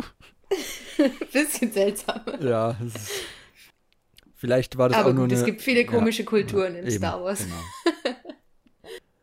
gut, genau. Und dann halt die Sequel-Frage, die wir ja schon im in Eingangs ein bisschen erwähnt haben, jetzt zwischendrin immer mal ein bisschen äh, aufgegriffen haben. Ähm, der Roman fühlte sich 2016 offensichtlich anders an. Thema hatten Ja. wir ja schon. Und von vielen Charakteren hat man wahrscheinlich auch gehofft, dass man sie wieder sieht. Hat man aber nie. Also auch so Ja. Castervo und so. Ich war ja auch voll drin bei, bei, das können wir ein bisschen vorgreifen, da möchte ich unbedingt auch nochmal einen Podcast dazu machen, weil ich den Roman so gut finde. Ähm, der neue Widerstand oder Resist Reborn. Ja. Äh, ich war so gehypt, weil das war ja wirklich ein Roman, der dann auch dazwischen spielte. Es gab ja, das war ja der, das Besondere, dass zwischen 8 und 9 ein Zeitsprung war und nicht direkt angeschlossen hat, wie zwischen 7 und 8. Und der ist wirklich dieser, dieser eine Roman war, der diese Lücke füllen sollte. Und ich habe mich so gefreut, dann irgendwie Castervo zu sehen im Film und so in Episode 9. Und dann war ich wirklich enttäuscht. Und ja, also ich habe gedacht, ja, vielleicht holen sie jetzt das Versäumnis als Blutlinie noch nach.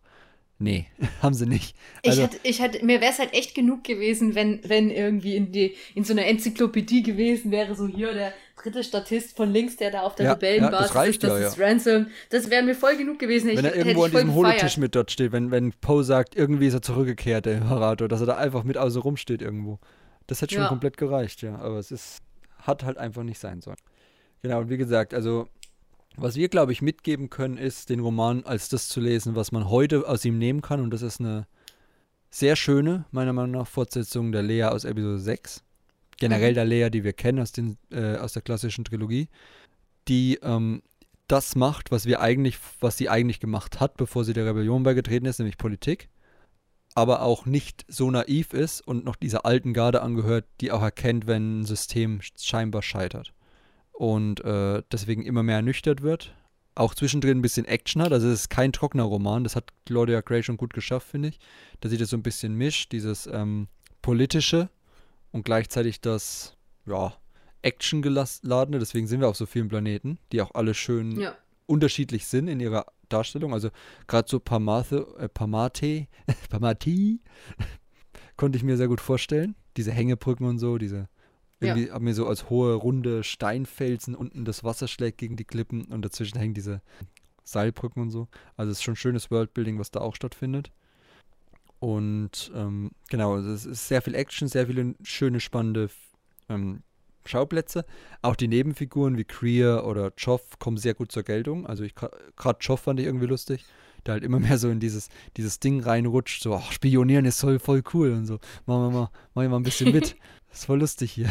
Also der so ein bisschen aufblüht da auch, seinen Spaß hat, obwohl es so ernst ist und dann auch mal ein paar Grenzen überschreitet, wenn er nicht auf Lea hört, wenn er irgendwelche Satelliten anzapft, ohne sie vorher um Erlaubnis zu fragen und sowas. Also noch ein recht naiver, der aber auch nicht allzu alt, ne? Ich glaube, der war auch erst gerade Nee, das, das sagt sie ja dann auch am Ende irgendwie, Leia, dass sie, sie denkt, dass wenn der Krieg anfängt, er das ist relativ schnell dieses Leuchten in seinen Augen verlieren wird. Ja.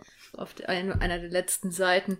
Das wäre auch jemand gewesen, den hätte man auftauchen lassen können in den Sequels, aber egal. Hm, ja, eben. Also das, das, das ist halt, das kann man eigentlich immer wieder sagen. Es ist halt, es wird nicht besser dadurch. Das ist das Problem. Nee. Also das ist ja das Problem dabei, dass man halt, man hätte, hätte, hätte, aber es ist halt vorbei. Also es ist jetzt leider nicht mehr machbar. Und Potenzial hätte dieser Roman aber tatsächlich hergegeben. Er hat sehr viele spannende Figuren, sehr spannenden Plot und ich würde sagen, von mir kriegt er auf jeden Fall eine Leseempfehlung, auch heute noch. Wie sieht es Ja, bei dir klar. aus? Auf jeden Fall. Das, die ganze Geschichte ist, ist es wert zu lesen, wie ich gesagt habe, weil einfach äh, Leia ist super geschrieben. Ähm, dann darf man sich nicht zu sehr ärgern lassen von diesen vergebenen Sequel-Chancen. Der Roman ist, hat trotzdem noch genügend, um einen dran zu halten, die Sache spannend zu machen. Okay. Hast du noch irgendwas, was du loswerden möchtest zu dem Roman oder Nö, ich glaube, ich habe wir alles alle abgehakt? wichtigen Dinge gesagt. Ich habe auch alles abgehakt. Nicht so, wie ich es mir aufgeschrieben habe. Immer schön durcheinander haben wir das heute besprochen, aber es hat auf jeden Fall nichts. gepasst. Äh, ja, ich würde sagen, dann hätten wir das soweit. Wie gesagt, eine Leseempfehlung gibt's. Äh, Claudia Gray kann man eigentlich jeden Roman lesen, wenn man mal ehrlich ist. Ja, Also von daher gibt es da eigentlich schon immer eine Leseempfehlung. Aber das können wir natürlich jetzt nicht sagen, weil dann hört ihr die Podcasts nicht mehr, wo wir eine Leseempfehlung aussprechen. Das hört uns, kostet uns ja wieder Zuhörer. Also von daher sagen wir einfach, wer weiß, wer weiß, ob sich jeder Claudia Craig Roman lohnt, hört auch beim nächsten Mal wieder rein. Also von daher ähm, vielen Dank fürs Zuhören bei dieser ausgelesenen Folge. die mal wieder ein bisschen zurückgegangen ist. Auch hier wieder die, die Bitte natürlich, wenn ihr Romane habt, die im Star Wars-Universum, die schon erschienen sind, Kanon oder Legends, da muss ich mal wieder ein paar Legends-Experten aus dem Team holen, aber ähm, die schon älter sind und jetzt nicht irgendwie im neuen Veröffentlichungsrhythmus drin sind, die wir sowieso meistens fast alle besprechen, ähm, gerne in die Kommentare schreiben. Ähm, so ein alter, älterer Roman, den wir noch nicht besprochen haben, können wir gerne mal wieder hervorkramen. Habe ich auch nichts dagegen. Hat jetzt hier wieder sehr viel Spaß gemacht. Wie gesagt, ich habe den Roman ganz anders gelesen als vor fünf Jahren. Also mhm. von daher, ähm, ja, hat sich gelohnt, da nochmal reinzugucken und hat auch nochmal Spaß gemacht. Und ist auch ein recht langer Roman tatsächlich. Hatte ich auch nicht mehr so im Kopf. Im Deutschen ist er sehr klein gedruckt. Wenn ich so, ich hatte halt jetzt in die Dunkelheit vor kurzem auf Deutsch gelesen und da war irgendwie die Schrift doppelt so groß. Ja, das ist ja auch ein YA. Roman. Ja, aber halt Panini, also beides ist ja von Panini. Ja. Also die haben da ja, wenigstens ein bisschen eine Konsistenz bei ihrer Größe von Schrift und so, aber das war richtig klein gedruckt. Also es ist ein langer Roman, aber ein langer, guter Roman, der auch mal viel Charakterarbeit leistet, die die Sequels vielleicht nicht so leisten. Gut, dann vielen Dank fürs Zuhören. Wie gesagt, schreibt gerne in die Kommentare, was ihr noch hören wollt, was wir mal besprechen sollten und wie euch vor allem Blutlinie gefallen hat. Und dann hoffe ich, hören wir uns in einer anderen Ausgabe des Chattercasts wieder. Ich bedanke mich bei Ines, war eine sehr schöne Runde mal wieder. Gerne. Ähm, hat Spaß gemacht. Und wir hören uns in dem nächsten Podcast wieder. Bis dahin, ciao. Tschüss.